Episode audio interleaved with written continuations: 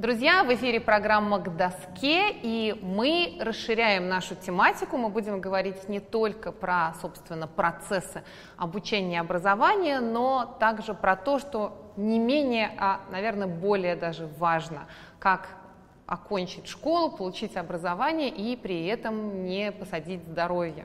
Сегодня мы будем говорить про зрение. У нас в гостях один из лучших офтальмологов и детских, и взрослых, Вадим Бондарь, и Анна Данилова, человек, у которого минус восемь с половиной. Я вот, наконец, все спрошу про все. Вадим, скажите, а есть ли какая-то такая вещь, которую вам бы вообще хотелось донести до всех родителей, которую вот прям на каждом приеме хочется повторить, напечатать на каком-то транспаранте и вот до каждого родителя донести? Ну, есть вещи, которые важны, которые почему-то редко не доносятся. И эти вещи хотелось бы, может быть, даже повторять не на приеме, а где-то задолго до приема. Есть огромное количество вредных факторов, которые действуют на ребенка до его рождения. Например, э, употребление алкоголя во время беременности приводит э, к огромному спектру э, патологий нервной системы и в то же время затрагивает и зрительную систему. Есть исследования, которые показывают, что курение матери во время беременности значительно увеличивает риски некоторых типов косоглазия, некоторых видов аномалий рефракции. И поэтому хочется сказать, что нужно пытаться выискивать какие-то очень значимые факторы, потому что у пациентов есть такая особенность, у них есть стереотипы. Они говорят о том, что вредно смотреть компьютер, вредно читать книжки, но есть более вредные вещи, на которые стоит обращать внимание. Вот, допустим, люди работают бухгалтерами, и они говорят, что мы слепнем от компьютера. Но на самом деле на первом месте мы слепнем от других вещей. То есть мы слепнем от сахарного диабета и вещей, связанных с теми же рисками, что и сердечно-сосудистые заболевания. И здесь я думаю, что а, мы все должны переосматривать наши риски, которые есть для нашего здоровья, и э, имплементировать их в свою жизнь. Поэтому я бы обратился к будущим родителям, пожалуйста, не курите, не употребляйте алкоголь а, во время беременности и вообще при ребенке это нельзя делать. А бокал красного вина можно? Во время беременности нет.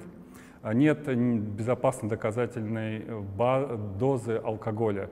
И э, есть за рубежом общество фетоалкогольного синдрома. И там есть э, целая программа, где люди, родившиеся с фетоалкогольным синдромом, и матери, родивших детей с фетоалкогольным синдромом, выпускают видеоролики о том, как они рассказывают, что иногда они позволяли себе бокал красного вина, и у них сейчас есть э, проблемы со здоровьем. Ну, к примеру, про масштабы.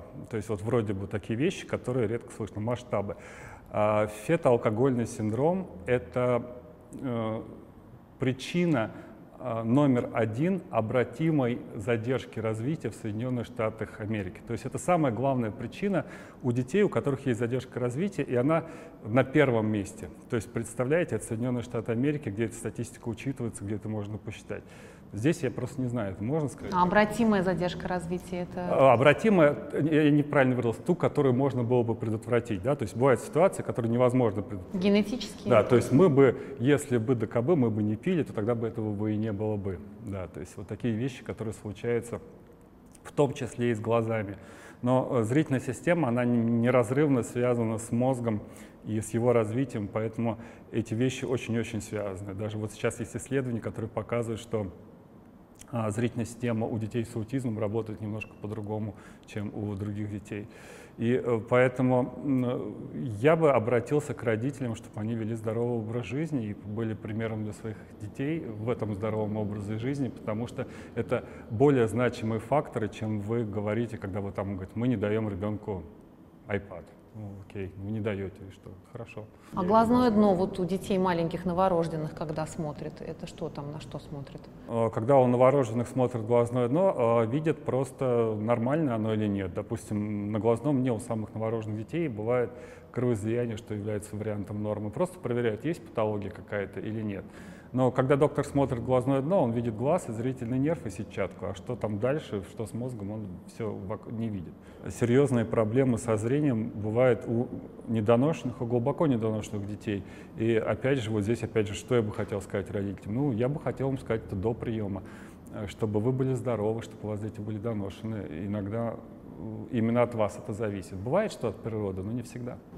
Угу. Я, поскольку много общалась с родителями близнецов, это такой квест доносить близнецов до какого-то более-менее нормального У близнецов срока. не бывает настолько... Бывает, но реже случаются такие серьезные поражения. То есть к недоношенности близнецов мы немножко по-другому подходим. Они всегда чуть меньше масса, чуть меньше сроки, но немного по-другому все. Вот если близнецы, это да, как бы понятно, что почему они недоношены. Так, хорошо. На что вот в дошкольном возрасте у маленьких детей родителям надо обращать внимание? Когда мы понимаем, что нельзя точно пропустить плановый осмотр или, может быть, вообще внепланово идти к врачу? Что должно насторожить? А давайте дифференцируем. Есть э, два принципиальных э, момента. Есть принципиальный момент такой, что вы идете на профилактический осмотр. Профилактический осмотр подразумевает, что у вас нет никаких жалоб, вы ничего не подозреваете, и вы идете к врачу для того, чтобы выявить патологию, которую вы и ваши родственники не видят, а врач ее заметит при каком-то своем осмотре. И э, надо сказать, что если у вас есть какие-то жалобы, это уже не профосмотр, вы идете тогда, когда они появляются, конечно же, в любом возрасте. Если жалоб нет, то я бы сказал, что принципиальный осмотр в год э, с каплями, которые расширяют зрачки, потому что самая частая проблема, которую пропускают офтальмологи, это патология рефракции, то есть преломляющая сила глаза. Весь окружающий мир проецируется на глазное дно, как в фотоаппарате на пленку, благодаря линзам, которые находятся в глазу. Эти линзы обладают э, такой физический, таким физическим параметром, как рефракция, преломляющая сила. И вот эта рефракция, она должна соответствовать возрастной норме, то есть быть способной спроецировать окружающий мир на сетчатку глаза. Если она ненормальная, то могут быть патологии дальнейшего развития зрения, включая такой, как ленивый глаз, либо косоглазие. И эту аномалию оптики надо выявить. Поэтому я думаю, что э, хорошо бы всех детей проверить эту рефракцию где-то в возрасте с 10 до 16 месяцев, с каплями, закапать капли и проверить. И несмотря на то, что э, мы проверяем, патология рефракции в настоящее время одна из самых пропускаемых проблем. Даже очень опытные офтальмологи могут пропустить, допустим, высокую дальнозоркость. А с этим дальше что-то надо делать или это будут скорее наблюдать? Да, просто? нужно будет выписать очки как можно быстрее, потому что если мы пропускаем, допустим, дальнозоркость выше нормы, э, то Э, возникает такая, может возникнуть такая проблема, как согласие и как ленивый глаз. А это уже более сложная проблема, чем просто дальнозоркость. То есть мы выписываем очки при дальнозоркости, если мы ее ловим вовремя, и косоглазие не возникает. Вот косоглазие, ленивый глаз и э, дальнозоркость — это самые-самые топ проблем на, у детей дошкольного возраста. Э, самые частые проблемы. И их надо вовремя выявить, и, наверное, критичный осмотр это будет э, в год или около года. И потом э, я бы сказал, что крайне-крайне маловероятна какая-то патология, которую родитель не заметит.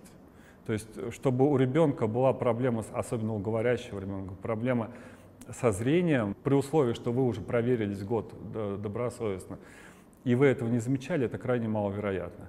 Но еще есть такая общемировая тактика, э, как бы я бы даже сказал, пропаганда, фотографировать детей со вспышкой телефона, потому что вспышка телефона выявляет э, ретинобластома. Ого. Да, то есть это очень серьезная вещь. И есть тоже, опять же, такая на Западе компания, которая борется с мифом, что со вспышкой фотографировать вредно, и пропагандирует э, включать вспышку, когда вы фотографируете ребенка, потому что это самый э, первый симптом ретинобластома, и именно с появлением массовым цифровых фотоаппаратов ретинобластома уменьшилась там, в разы. То есть а что происходит? А отблеск от глаза э, идет, э, когда мы фотографируем, красный. Если там появляется опухоль, то он желто-зеленый, либо белого цвета такого. И мы э, сразу видим, что что-то тут не так. Если вы фотографируете ребенка и видите желто-зеленый, белый, любой не красный оттенок, то это повод обратиться к офтальмологу, потому что это может быть ретинобластома. Ничего себе! Да. И благодаря тому, что появились э, такие фотоаппараты, смертность ретинобластомы снизилась ну, просто там в сотни раз. То есть надо периодически ребенка на какую-нибудь мыльницу с такой вспышкой ну, на что-нибудь? А, на ай- айфонах тоже вроде бы можно ну, сделать да. Да, красный глаз да, сфотографировать. Да, надо фотографировать обязательно ребенка и никогда не говорить о том, что вспышка это вредно, это не вредно. Понятно, поразительно совершенно, я вообще не представляла, что так может быть. И вот а ретинобластома это единственный тип опухоли, который может быть? Нет, это не единственный, это просто самый частый. А самый частый он наследственно обусловленный, то есть он генетически обусловленный тип ретинобластома и, э, к сожалению, бывает. Да. И он э, опасен для жизни, не просто для зрения, а опасен для жизни. А он э, не такой частый, что вот прям вот его стоит ожидать. Но если случается, это серьезная проблема. Вот, поэтому нужно просто быть внимательным и вот, да, фотографировать детей. Что нужно понимать родителям про экранное время и зрение? Со скольки вообще опасно ли, э, безопасно, со скольки лет чего сколько можно. Нельзя показывать на мобильном телефоне мультики, надо только желательно на большом экране. Что вообще нам надо понимать про экраны и детей, пока а, дошкольник? Смотрите, ну, во-первых, опять же, стоит сказать, что офтальмолог — это не единственный врач ребенка, есть другие врачи, у которых тоже есть претензии к экранному времени, которые говорят о том, что экранное время влияет на речевое развитие, на психическое, психомоторное развитие и много чего, вплоть до избыточной массы тела, связанной с экранным временем. А, поэтому, Особенно, когда кормят под мультиком. Да, поэтому, ну, не выше сапога, давайте так. По поводу экранного времени нет э, общепринятого мнения. Одни офтальмологи считают, что действительно очень важно, другие офтальмологи считают, что это важно, но на десятом месте по важности с другими факторами. И поэтому э, сложно даже в исследованиях отдифференцировать, повлияло ли экранное время на э, формирование, в первую очередь, рефракции глаза ребенка, либо повлияло то, что ребенок сидел за компьютером, и он, допустим, меньше гулял. Да? То есть, э, ну, к примеру, я проведу аналогию, несколько грубую. А, у всех, у кого в кармане зажигалка, находится под высоким риском рака легкого. Ну, немного это не так, да, то есть все, кто сидят много за компьютером, э, много читают книжек, но на iPad у тех выше риски миопии.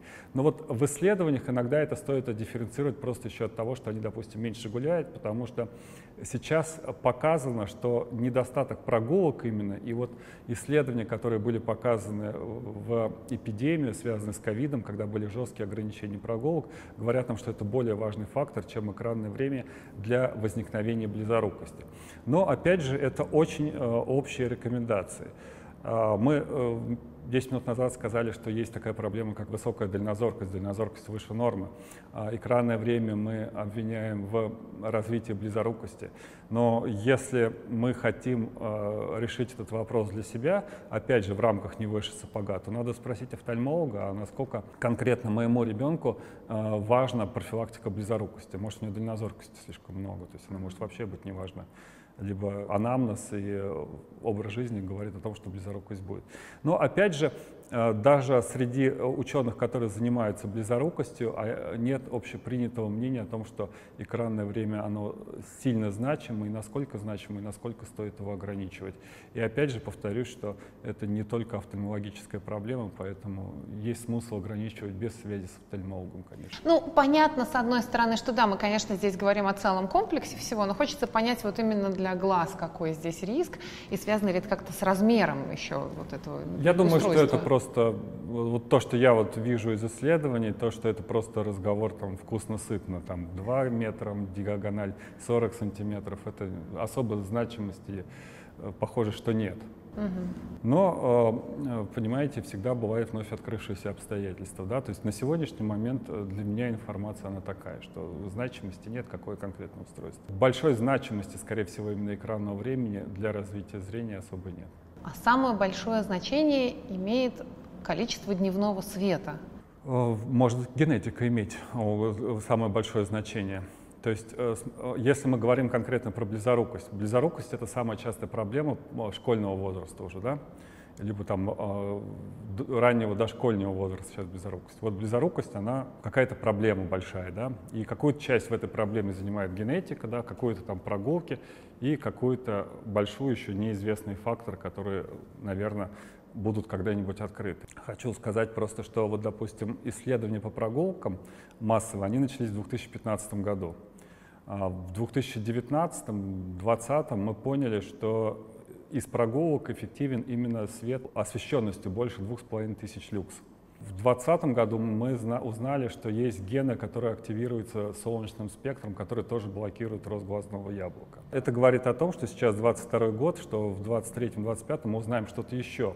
Поэтому э, нельзя какой-то проблеме сказать, что вот все, мы нашли самое важное, и потом уже больше ничего нового мы от этого не откроем. Откроем Я после приема как раз у вас сразу полезла читать момент, в исследовании да, и прочитала про то, что, кажется, в Сингапуре, что ли, проводили прям большое исследование школьников и принудительно заставили их там по часу-полтора находиться на улице, и у них были какие-то сенсационные совершенно параметры по э, результатам. Да, да, то есть прогулки одно из самых важных, но есть люди, у которых, допустим, есть генетическая предрасположенность, и у них близорукость растет, несмотря на прогулки. Конечно же, прогулки может их э, немножко сгладить.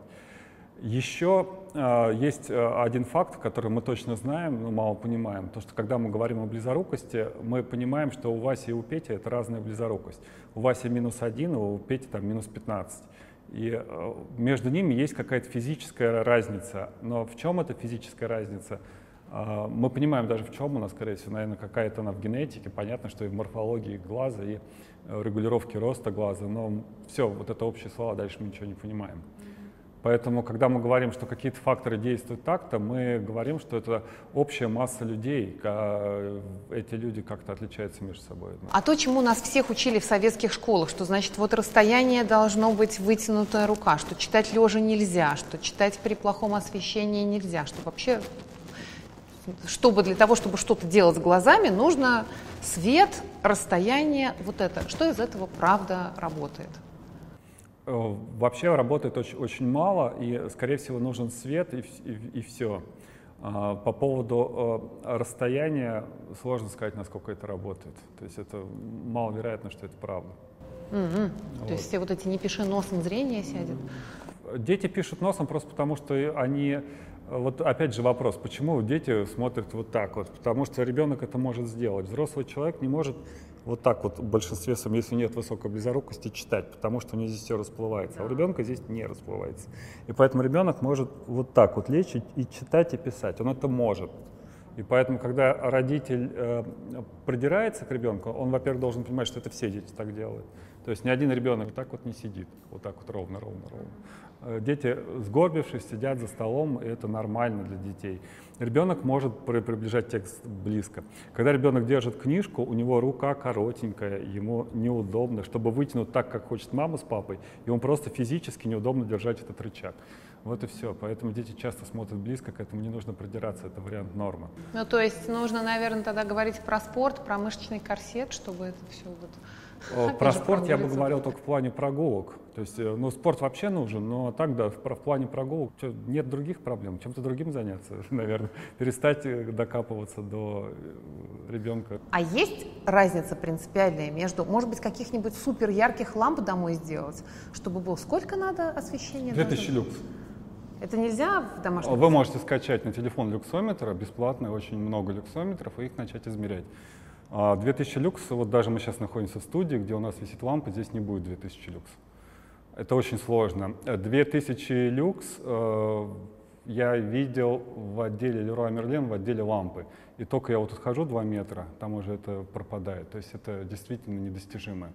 Но 2000 люкс — это не единственное условие, которое мы должны э, соблюдать для света. Еще и спектр солнечный, оказывается, оказывает замедлительные действия. И э, если мы будем дальше изучать, то я думаю, что еще какие-то факторы найдутся. То есть даже то же самое зрение вдаль, скорее всего, имеет значение, потому что были такие мысли, что э, большие пространства тоже приводят к выработке медиаторов, которые блокируют рост глазного яблока. Поэтому прогулки не заменить, скорее всего, солнечным светом, который мы можем сделать в своей комнате. Но все равно, если мы хотим все-таки как-то уподобиться природе, то да, пока 2000 люкс и солнечный спектр. Но таких ламп нет.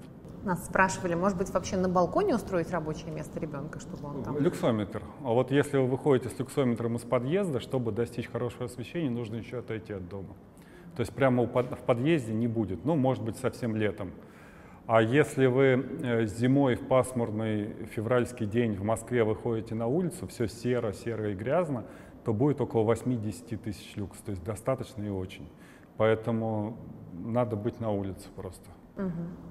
А солнце наоборот, может негативно влиять на глаза? Я про темные очки хочу спросить. А, конечно, то есть, понимаете, солнце не только полезно, но оно еще и вредно, да. То есть ультрафиолет тот же самый, который оказывается, влияет на экспрессию генов. Есть такой ген EGR1, который блокирует рост глазного яблока, замедляет рост близорукости. А, солнце еще и может вызывать старение кожи, онкологические заболевания, то есть э, должна быть какая-то золотая середина, то есть нужно использовать солнечные Ну, не подмосковное, для... наверное, все-таки солнце.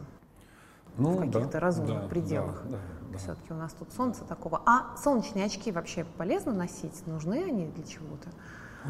Особенно вот в нашей, давайте так, Россия примерно средняя полоса. Да, они полезны, потому что они защищают кожу вокруг, вокруг глаз, и они защищают э, хрусталик и сетчатку от э, повреждающего действия ультрафиолета. Да, конечно, они полезны, потому что э, хрусталик и сетчатка, они повреждаются, есть накопительный такой эффект. Если вы постоянно на солнце, то у вас чаще возникают заболевания, такие как катаракта, как э, дегенерация сетчатки. Поэтому, конечно же, нужно защищать глаза. И детей приучать, да? Тоже? И детей приучать, конечно, к этому. Ну, опять же, все очень условно, да, то есть с другой стороны мы говорим, что солнечный свет необходим для стабилизации близорукости. Есть исследования, которые изучают вопрос, как очки влияют на то, как, сколько света доходит до глаза. И там, допустим, при некоторых условиях э, очки плюс кепка это уже слишком, к примеру, уже недостаточно света. И эти э, исследования проходят в очень солнечных местах, там, либо не очень солнечных местах. То есть всегда нужно искать какую-то золотую середину для ребенка, у которого, допустим, близорукость, да, а для взрослого, да, нужно носить очки солнечные. Как, как-то можно повлиять вообще на а, развитие близорукости, миопии? Всякие очки, тренажеры, упражнения вот эти, когда ты смотришь на стекло, типа вот так, потом а, дальше. На сегодняшний момент, э, скорее всего, э, на близорукость, вот то, что известно, влияет. Это увеличение времени прогулок, раз – из профилактики. Увеличение времени прогулок, а, еще а, своевременное засыпание, поздно спать ложиться, оказывается, тоже влияет на рост близорукости. Есть исследования, которые показывают, что чем дольше вы не спите, дети, подростки, тем больше шансов того, что у вас будет близорукость выше. Тоже, скорее всего, связано с освещением. И лечение. Лечение – это капля атропин в низкой дозировке и э, линзы, которые способствуют правильному фокусу на периферии сетчатки. В основном это контактные линзы дневные контактные линзы существуют, ночные контактные линзы. И делаются попытки очковых линз, которые создают э, правильный фокус на периферии сетчатки, который блокирует рост близорукости. Есть теория роста близорукости, согласно которой на периферии сетчатки, вот у нас есть центральное зрение, вот я вас вижу центральным зрением. Если я буду смотреть на вас боковым зрением, то я вас буду очень плохо видеть но вот это боковое периферическое зрение чувствительно к дефокусу, который мы не замечаем. если этот дефокус относительно дальнозоркий, то близорукость растет. И поэтому, допустим, современные контактные линзы, которые призваны э, замедлять рост глазного яблока, они создают на периферии избыточную близорукость, и глаз замедляет свой рост. То есть э, принципиально из методов лечения это капли атропин и линзы, которые должны создать периферический дефокус. Капли атропин, я правильно понимаю, что их в России сейчас не применяют как вот по стандартному протоколу, как-то их очень сложно получить. Капли атропин, да, а не рекомендованное в России к использованию средства, однако в России офтальмологи его используют. А, считается, что капли атропин э, безопасны и эффективны, согласно многим исследованиям. Кроме того, если брать англоязычное информационное пространство, то капля атропин – одно из самых обсуждаемых средств для стабилизации близорукости. Я даже думаю, самое обсуждаемое средство. Но э, я бы хотел сказать, что в большинстве случаев близорукость вообще не стоит замедлять. Почему? Потому что капли, контактные линзы, вы будете в это как-то вкладываться либо деньгами, либо временем, либо ну, избыточной суматохой. А в то же время, допустим, близорукость, она начинается, она заканчивается. То есть есть возраст, после которого близорукость не растет, она останавливается, и она будет с какой-то конечной цифрой. Допустим, если у вас близорукость минус 3, а вы пришли к офтальмологу, когда у вас уже минус полтора, а ожидается, что будет около трех, к примеру. И вам офтальмолог говорит, давайте капать, давайте носить ночные контактные линзы, и вы там 4-5 лет это все носите. Но у вас вместо минус 3 будет минус 2,75, к примеру, 2,5. То есть вы очень много вложились, а получили очень мало. И вот сейчас, к сожалению, я вижу такую ситуацию, что пациентов на всех не хватает, и нужно придираться ко всему, ко всякой ерунде для того, чтобы их схватить и начать активно лечить. А, в общем-то, формально это правильно, да, то есть мы помогаем, у вас будет не, две с половиной, не 3, а минус два с половиной, и какие-то риски, они будут значительно меньше. Но надо понимать, что эти риски из минимальных становятся мизерными, какие-то вот настолько. И поэтому не всю близорукость нужно лечить. Вот, допустим, недавно Food and Drug Administration, ну как недавно, в 2019 году разрешил к использованию для стабилизации близорукости контактные линзы, э, которые меняют периферический фокус дневного ношения. Но на них бума нет в мире. Почему? Вроде бы все, контактная линза замедляет прогрессирующую близорукость. А потому что люди относятся к близорукости намного проще. Ну, близорукость. Ну, зачем я буду покупать самые дорогие контактные линзы, из всех, которых есть в магазине, это самые дорогие. И получу там незначительный прирост. То есть всегда нужно оценивать, действительно ли нужно замедлять эту близорукость или нужно жить как раньше. Всегда, ли, всегда нужно оценивать, действительно ли нужно уделять, допустим, столько времени прогулкам, если там, допустим, у ребенка это самое главное, это в жизни это музыка, рисование, э, спорт, который он любит, а мы говорим, вы должны изменить свой образ жизни. Но он изменит свой образ жизни, он потеряет что-то другое. Не надо зацикливаться только вот на наших глазах. Не хочется, чтобы дети были в очках. Как-то это вот прям... Ну, если вы с близорукостью, вы уже в очках к примеру, да, то есть э, и очки это не самое большое зло. Насколько, кстати говоря, важно сразу прям начинать носить очки? Есть часто говорят, что ну мы еще вот пока видим, пока нормально, а с очками это сразу прогрессировать пойдет. Не пойдет прогрессировать в очках. А, есть исследования, которые показывают, что не ношение очков влияет на прогрессию. Но опять же, э, понимаете, вот здесь как бы подводные камни доказательной медицины. Исследования это действительно показывают, но насколько они значимы, эти факторы, которые влияющие, они можно, можно их назвать настолько незначимыми, что ими стоит пренебречь. И поэтому я бы сказал, что очки вы должны носить так, как вам удобно, так, как удобно ребенку. Если ребенок э, нуждается в них из своего комфорта, то действительно нужно носить очки, хоть с утра и до вечера. Если он не хочет, пусть не носит. Но он просто будет двойки в школе получать, он не будет видеть с доски, но с точки Можно зрения... очки с собой брать, одно дело на уроки надевать, другое ну, дело все время. Да, просто не, как хотите. И опять же, чтобы нас правильно поняли, все, кто это видит, мы говорим про обычную близорукость, потому что близорукость иногда осложняется, допустим, экзотропия. Это когда глаз отходит к виску, там обязательно ношение очков должно быть постоянно. В целом, если говорить про детей, у которых у родителей есть какая-то миопия там в районе, может быть, трех, и, в общем, понятно, что никаких отягчающих факторов нету, то прогноз у этого ребенка тоже там два с половиной, три.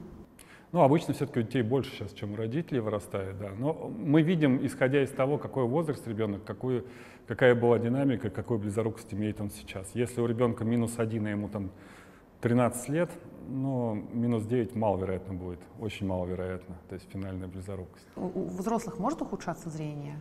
Может ухудшаться зрение, это маловероятно связано с близорукостью, но может ухудшаться, да. Я потому что знаю, у меня у многих знакомых лет в 35-40 прям они стали хуже видеть. Они далеко. дифференцируют проблему, они говорят это словом ухудшение, ухудшается зрение, они не отделяют от чего.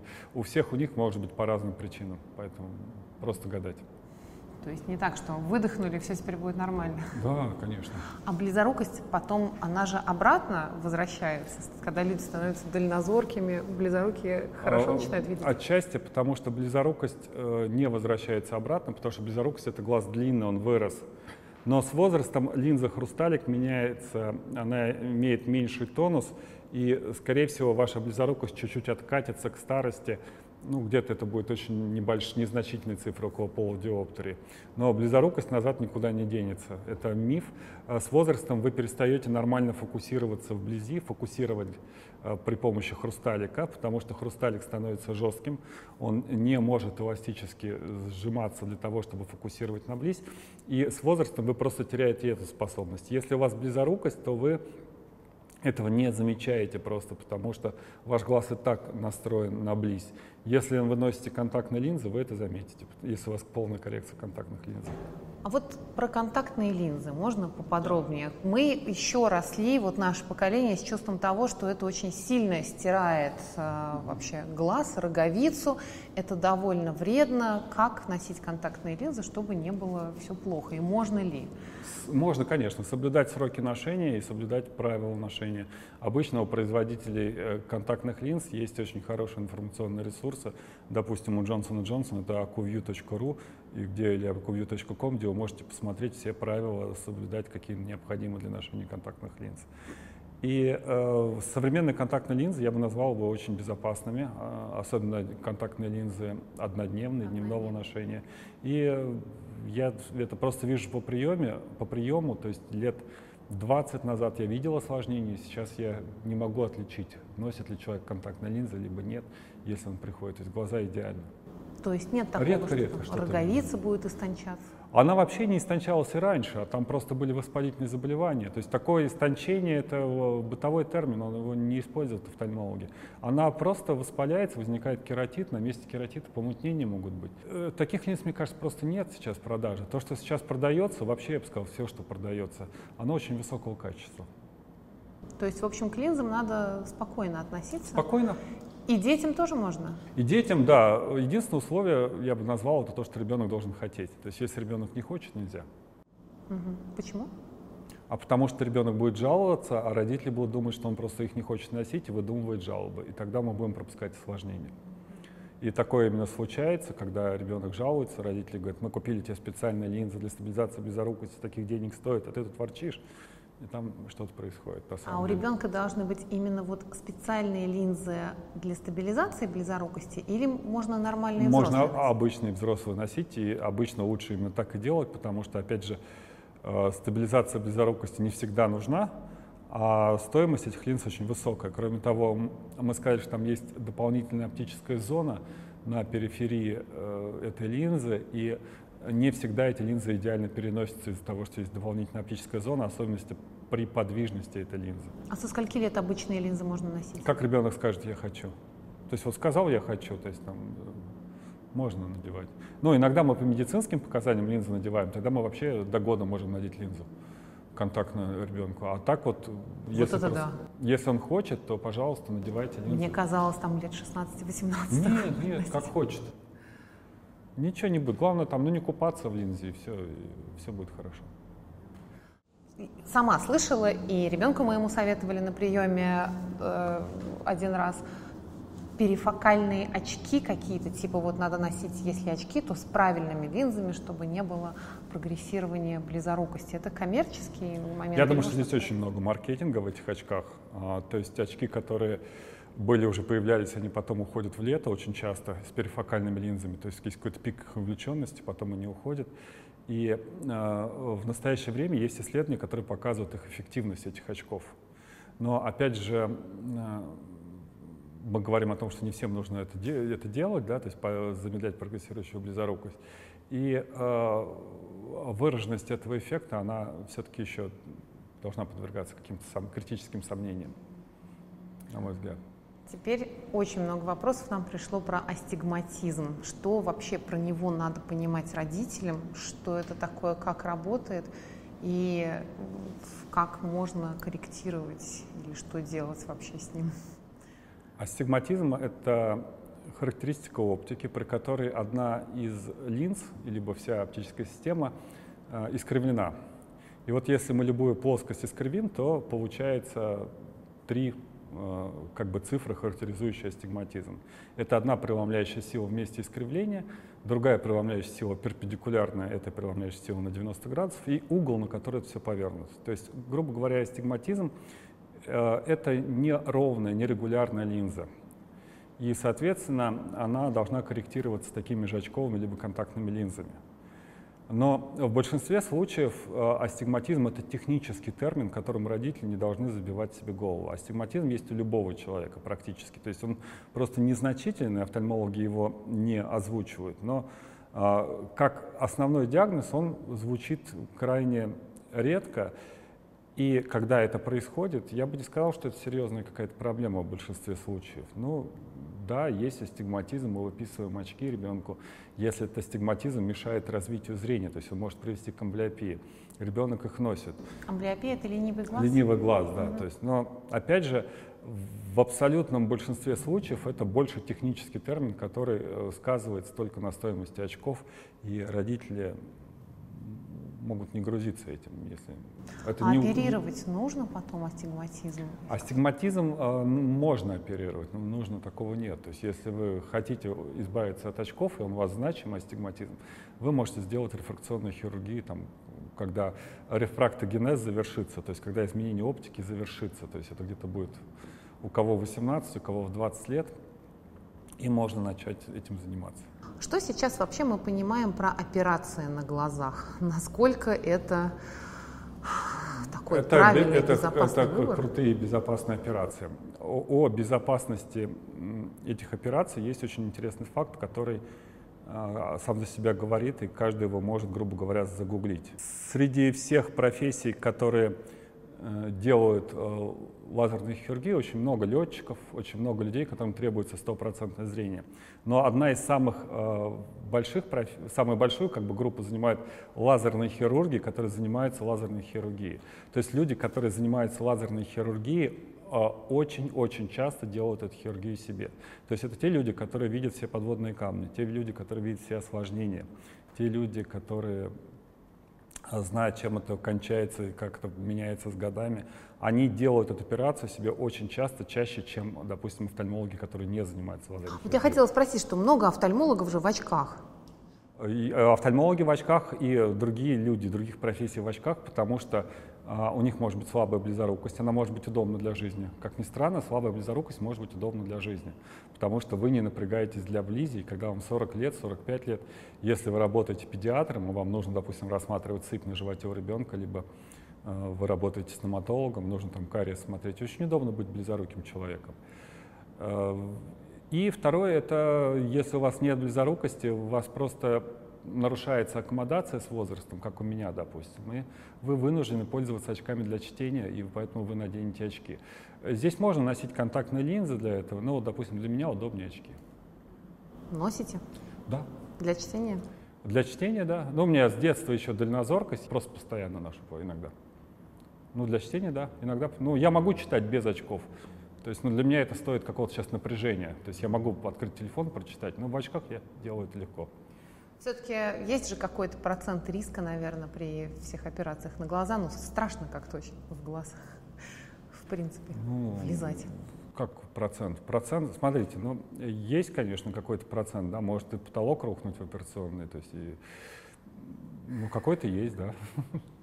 Но, в общем-то, считается одна из самых безопасных операций в хирургии вообще.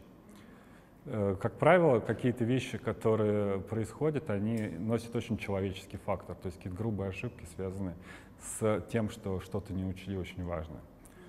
Как-то перепутали правый глаз с левым. Насколько долго эффект сохраняется от Навсегда. операции? Просто у людей снижается зрение, потом по каким-то другим причинам, они валят все в одну кучу и считают, что это связано с хирургией. То есть, если вы убрали близорукость, это вас не защищает там, от каких-то других проблем. Допустим, то же самое возрастной, возрастных нарушений аккомодации, э, каких-то возрастной дегенерации сетчатки, глаукомы и всего остального. Но э, люди, они будут говорить, мы сделали операцию, поэтому это так произошло. Нет, это просто не связанные вещи. Про неразличение цветов, дальтонизм, что вообще родителям надо понимать? если нам кажется, что... Чтобы они этим не заморачивались, потому что э, не развлечение цветов обычно э, за цвета отличают колбочки. Колбочки — это клетки, которые находятся в сетчатке, которые также отвечают за э, зрение вообще. То есть то, что мы видим четко, это благодаря колбочкам. Их есть э, три типа — красный, зеленый и синий. И вот эти вот колбочки, они э, могут как-то сломаться, но, как правило, они настолько незначительно ломаются, что ребенок э, не различает какие-то оттенки. То есть, чтобы прям не различал цвета, он, скорее всего, либо не знает цвета, либо путает цвета. Потому что если у вас э, пропадает э, восприятие цвета, это заболевание называется ахроматопсия, то на первое место выходит не, не то, что ребенок не различает цвета, а на первое место выходит на то, что ребенок плохо видит. И кроме того, когда нет колбочек, возникает э, потребность пользоваться палочками, а палочки могут работать только в сумерках, и возникает еще выраженная светобоязнь. То есть ребенок с ахроматопсией, у которых не различает цветов вообще, которого черно-белое зрение, он э, видит мир как пересвеченную черно-белую пленку, то есть очень много света избыточное. Это крайне, крайне редкое заболевание. И вот с ахроматопсией связана очень интересная история. Э, в XIX веке э, остров в океане, который называется Пингелап, э, он подвергся шторму. И после того, как шторм прошел, на острове остался один мужчина и около 20 женщин. И таким образом получилось так, что следующие поколения вынуждены были вступать в брак со своими э, братьями и сестрами, что привело к распространению гена хромотопсии. И благодаря этому на Земле появился остров, в котором большинство населения не различает цветов. То есть спустя некоторое время из-за того, что это изолированный остров, и из-за того, что рецессивные гены э, бродили в этой популяции, и люди вступали в брак э, со своими братьями и сестрами, появилось огромное количество людей, которые вообще не различают цветов и у которых выраженная светобоязнь. Так как э, эти э, островитяне имели образ жизни отличный от э, европейского, либо того же японского, этот остров оккупировали японцы, они не смешивались ни с кем. И поэтому до сих пор на этом острове огромное количество людей с хромотопсией, то есть люди, которые не различают цвета. Но опять же, это крайне-крайне-крайне-крайне редкая ситуация. Но с другой стороны, еще есть очень редкая ситуация, которая может быть интересна, допустим, так как э, женщины имеют две X-хромосомы, а э, гены, которые кодируют э, восприятие цвета у женщин дублируются, получается, они расположены на X-хромосомах, то при незначительных мутациях в этих генах э, эти гены немного отличаются, и некоторые женщины различают цветов значительно больше, чем все остальные люди. Значительно это в миллионы раз.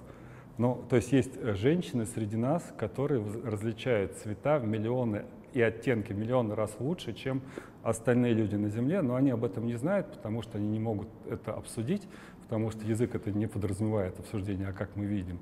И просто название цветов, ну, сколько мы этих цветов знаем. Цвет бледной жабы, цвет влюбленной жабы. Я знаю много. Даже есть цвет пепси, Ну, это такие просто любопытные факты, да. они для э, жизни мало значения имеют. Если ребенок в каком-то уже таком приличном возрасте, типа там три года, путает название цветов, это вопрос про то, что там больше повторять? Про Он просто не знает, да крайне маловероятно. То есть, чтобы ребенок не различал цвета, у него должно быть цвет совсем не различал, должно быть э, грубо не различался. Не стагом глаза колеблются, светобоязнь и проблемы со зрением. У людей с ахромотопсией, э, у них первая жалоба, ребенок плохо видит. То, что ребенок, вот у меня был пациент с ахромотопсией 16 лет э, с диагнозом как бы атрофии зрительных нервов. Когда им ставишь диагноз э, ахромотопсии, говоришь, ваш сын не отличает цвета. Он говорит, он все отличает, он просто не помнит, как они называются. Ну, 16 лет, умственно сохранный ребенок, мам. Ну, правда, он просто их не различает. Часто вы видите у родителей такое отрицание, что на самом деле он все видит, это просто? Очень часто. Это связано с тем, что э, мы должны видеть 10 строчек в кабинете окулиста. Если вы видите 4 строчки, а не 10, то на бытовом уровне ваша жизнь ничем не отличается. То есть ребенок будет точно так же бегать, прыгать, находить пылинку на полу, видеть самолет в небе, но 4 строчки — это не норма. То есть нам нужно видеть 10.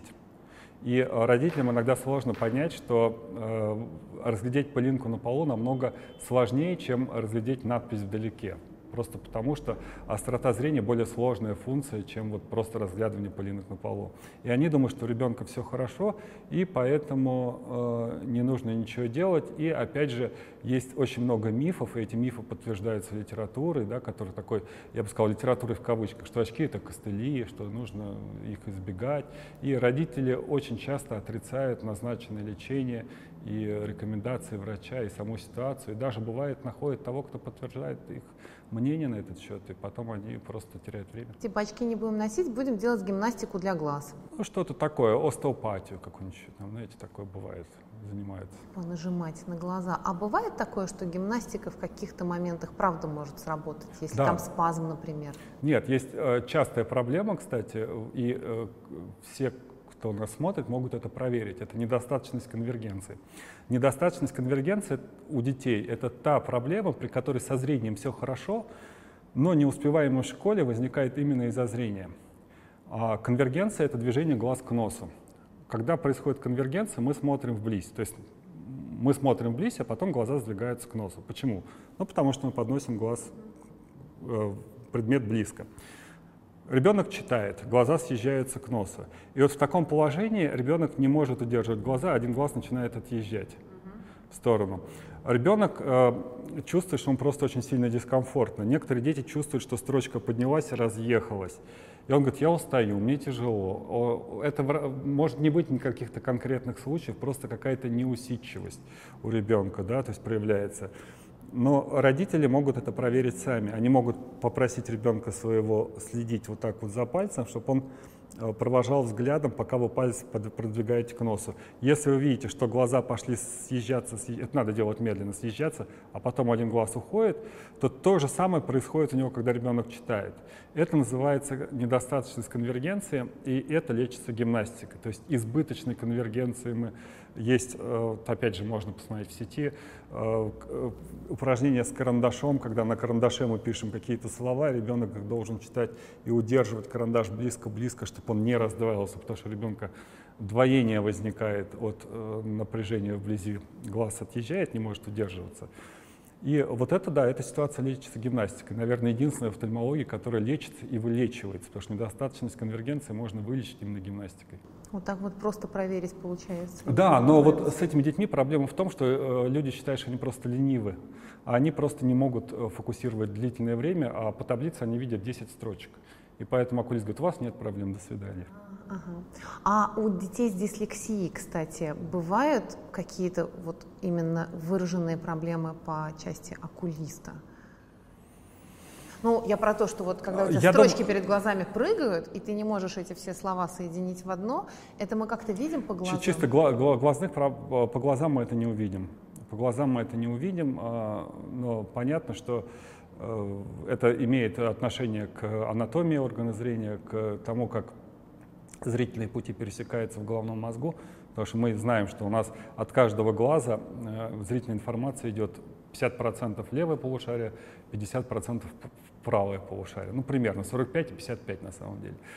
А у некоторых детей, допустим, эта пропорция нарушена. Допустим, при альбинизме. При альбинизме в противоположное полушарие уходит 95%. А мы знаем, что потом каждое полушарие, оно э, и дает информацию двигательную на руку, когда ребенок пишет, да. То есть вот эти все, э, все вещи, они анатомически завязаны, и если у вас больше зрительной информации идет в другое полушарие, то просто ускоряется, удлиняется время сенсомоторной реакции. То есть увидели, начали действовать. То есть, допустим, при альбинизме. А, Да, есть анатомические предрасположенности, которые влияют на учебу. Чувствительные глаза к свету, к холоду, когда вот начинаешь там выходишь на холод, начинают глаза слезиться. Что-то про это надо понимать и что-то делать с этим. Это бывает у деток э, до школьного возраста иногда, совсем маленьких, когда у них еще носослезный канал узкий, он расширяется, и когда они выходят зимой на улицу, отекает носослезные пути, и слезка стоит. да. Нужно понимать, что это пройдет, скорее всего, через какое-то время. может А у взрослых тоже же бывает. У взрослых очень разные причины, может быть. Может быть, это не слезные точки, отходит слезная точка, она должна приходить к глазу. Вот если старческая тонии век, то век отходит, и слеза э, течет. Может быть, наоборот, сухой глаз. Когда глаз сухой, то любой ветер приводит к, э, избыточному слезотечению. Но эта слеза, она не содержит вязких компонентов, содержит электролиты и берет просто количеством, а не качеством, поэтому ее очень много. Насколько надо вообще капать вот эти искусственные слезы, увлажнять Кому? глаз Взрослым? взрослым? Э, Насколько это у него выражено, проблема. Потому что, допустим, бывает синдром Шегрена у женщин, то там надо капать часто. Там могут быть и инфекционные осложнения глаз, если не капать. А в стандартных, если условиях, просто обычно? Не надо капать. Если вы здоровый человек, то у вас все должно быть хорошо. С линзами? Стандартный человек, у него все должно быть хорошо. То есть у него все должно быть замечательно. Ячмень. Что с ним делать? До сих пор большинство, по-моему, очень многие лечат народным методом плюнуть в глаз. Ну, это, да, такой антинародный метод, можно сказать, потому что плевать в глаз нельзя, потому что э, это может быть чревато инфекциями какими-то, да, то есть не стоит этого делать. Э, нужно обратиться к офтальмологу, либо к педиатру. Ячмень не такая проблема, что прямо офтальмолога искать, достаточно педиатра. И э, иногда врачи приписывают антибиотики. Если это незначительный ячмень, то местно, а если их очень много, и ячменей, и он обширный, то могут и системные антибиотики назначить, и иногда даже скрывают. То есть по-всякому бывает. Ячмень очень разный. Обычно ячмень сам по себе проходит. Зеленкой не мажут? Нет, зачем? Не надо. Сам по себе обычно проходит. Но можно помочь антибиотиками, чтобы не распространялся. Что нужно понимать про аллергическое состояние глаз? Что вообще может быть? Что к этому относить? Какие проблемы с глазами могут возникать из-за аллергии? Аллергия э, часто назнач... Э, обзывается, все состояния называются аллергией. То есть вот когда глаз краснеет, говорит, это аллергия точно. А, аллергия, первый симптом это э, зуд. Если нет зуда, то маловероятно это будет аллергия. Аллергия – это особенность вашей иммунной системы, которая приводит к тому, что некоторые белки воспринимаются э, иммунной системой как чужеродные. Они связываются с специальными молекулами на поверхности клеток, и Т-лимфоциты включаются, и вырабатывается гистамин. Гистамин он приводит к зуду, такой медиатор. А, гистамин имеет эволюционное значение, да, то есть если вас кто-то укусил в природе, то вы должны это возникнуть зуд, чтобы вы это растерли, чтобы это разошлось, чтобы это не было локального какого-то. А, вот оно как. Да. То есть зуд же, он же имеет эволюционное значение, он же имеет значение для того, чтобы э, в случае чего-то это все нивелировать, убрать как-то, чтобы э, была такая универсальная реакция на внешнее повреждение. Но зуд иногда бывает слишком мучительный, поэтому мы используем антигистаминовые препараты. То есть, допустим, есть препараты, которые блокируют рецепторы гистамину, и заблокировав рецепторы, человек становится нечувствительным к гистамину, и хоть он и вырабатывается, а э, зуда человек не чувствует. И офтальмологи, они назначают капли, которые капают в глаза, и э, ребенок перестает чувствовать зуд. Но если аллергия повторяется, она как системный процесс, надо идти к аллергологу, офтальмолог вам тут не помощник, потому что это не его работа. Если вот у ребенка в целом такое состояние глаз, они болят, это может быть резь в глазах, что-то еще, а офтальмолог при этом говорит, что с моей точки зрения все нормально в какую, в какую сторону еще можно посмотреть? Вот может быть, например, там, не знаю, синусит, гайморит, вот это может давать боль в глазах? Иногда проецируются какие-то боли центрального генеза в глаза, да, допустим, при некоторых инфекционных болезнях болят им боли локализуются в глазах при просто тяжелых состояниях, интоксикациях, при этом а, в самих глазах ничего патологического не происходит. Но это просто понятно, что почему это происходит. А, в остальных случаях это либо офтальмолог все-таки все-таки что-то не разглядел, а, либо нужно обращаться, наверное, к неврологам. Это может быть вариантом мигрени какой-то. Угу. Ну, то есть это надо смотреть тогда, да, исключать лор проблемы, неврологические проблемы. Ну, я, я честно скажу, что вот такой проблемы я вообще редко встречаю. Чтобы у меня была такая проблема у ребенка, когда у нее очень долго именно болели глаза, и офтальмологи говорили, что непонятно что, потом стало понятно, что это было предгайморитное такое состояние, и случайно это нашлось. Да, они проецируют боль в глаза, а на самом деле там не глаза болят. Может, может быть даже так, потому что в глазу, в общем-то, болеть нечего. Э, все, что приводит к боли непосредственно в глазу, оно проявляется, опять же, и краснотой, и светобоязнью обычно. То есть просто так, что глаза идеально выглядят, а при этом не болят, это очень сомнительно.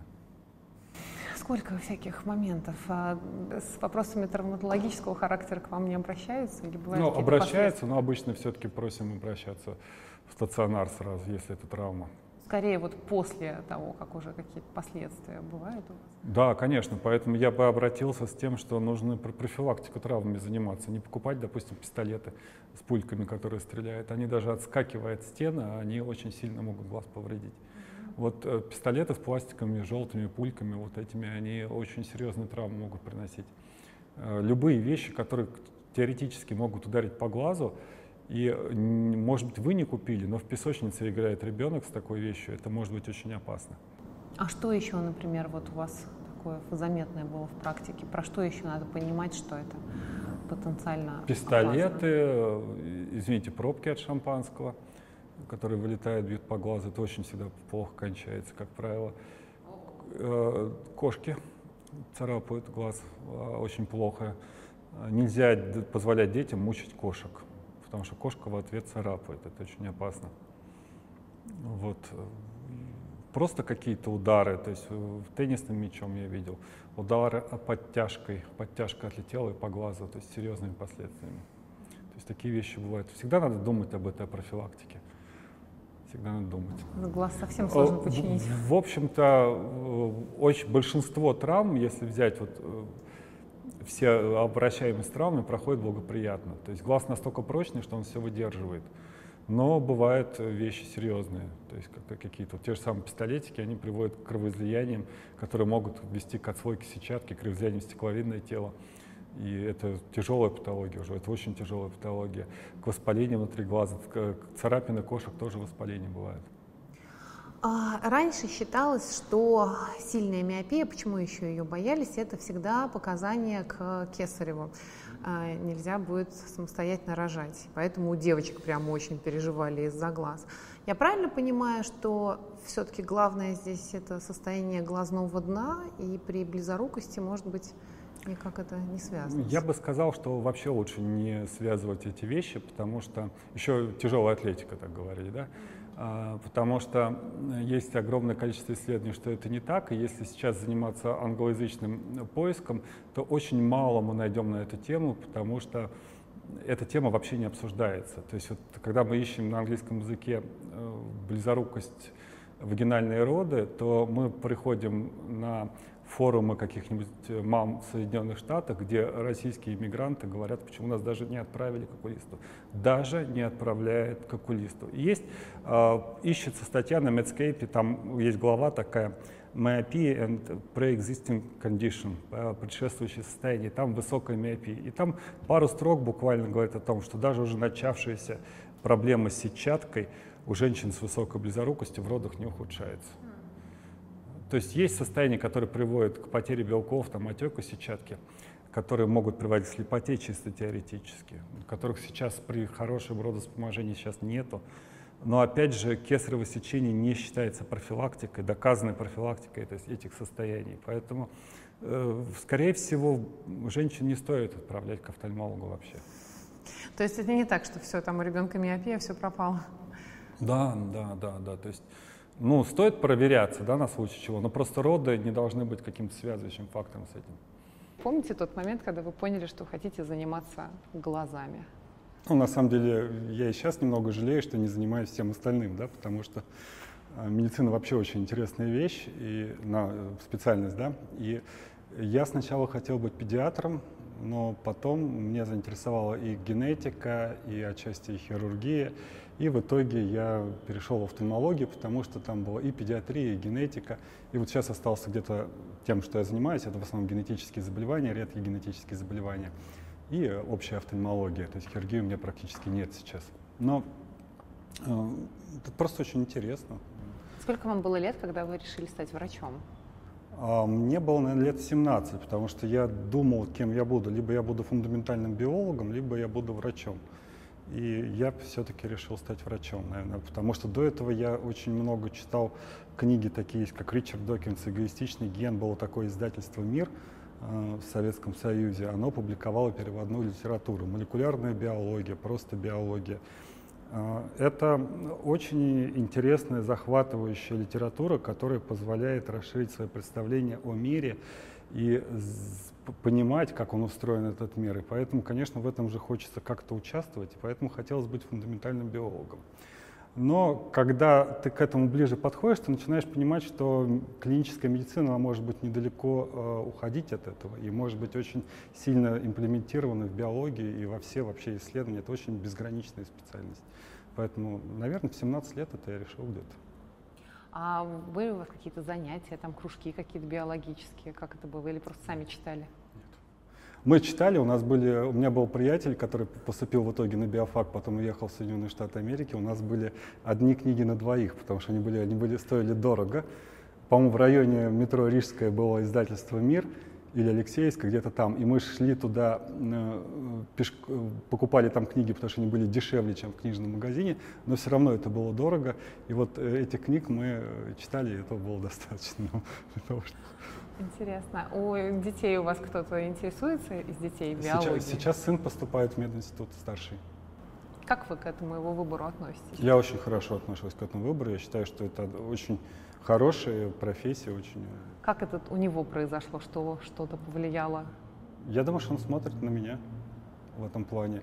И э, когда он был маленький, мы очень часто обсуждали вопросы биологической эволюции. Это тоже очень интересный целый раздел. У меня есть книга, которая посвящена эволюции органа зрения. И э, когда вы это рассказываете, ребенок в это вовлекается, и, наверное, в нем это осталось, и сейчас он тоже хочет быть врачом. У вас много вообще книг для родителей про разные... Для родителей сейчас две, и одна общая медицинская такая, даже я бы сказал, научно-популярная. А у сына какая сейчас, ну, как бы вот, не специализация, понятно, а интерес к чему вот он хочет быть Непонятно, врачом? пока просто поступает. Mm-hmm. Вот сейчас вот как раз подаю документы. Волнительный момент. У своих детей вы зачем следили, когда вот речь про глаза идет? На что обращали? Ну, мой средний ребенок носит очки, а, у него дальнозоркость выше нормы. И вот за этим следили, потому что дальнозоркость важно не пропустить. Но опять же, понимаете, э, не надо зацикливаться на глазах. Есть более важные вещи, которые тоже нужно пропускать. Наблюдаемся у педиатров, когда есть какие-то вопросы, общепедиатрические вопросы, за этим следили больше. Выдыхаем и спокойнее к глазам да. относимся. Спасибо большое. Спасибо вам. Правмир. Чтобы менять, нужно говорить. Не забудьте подписаться на наш подкаст.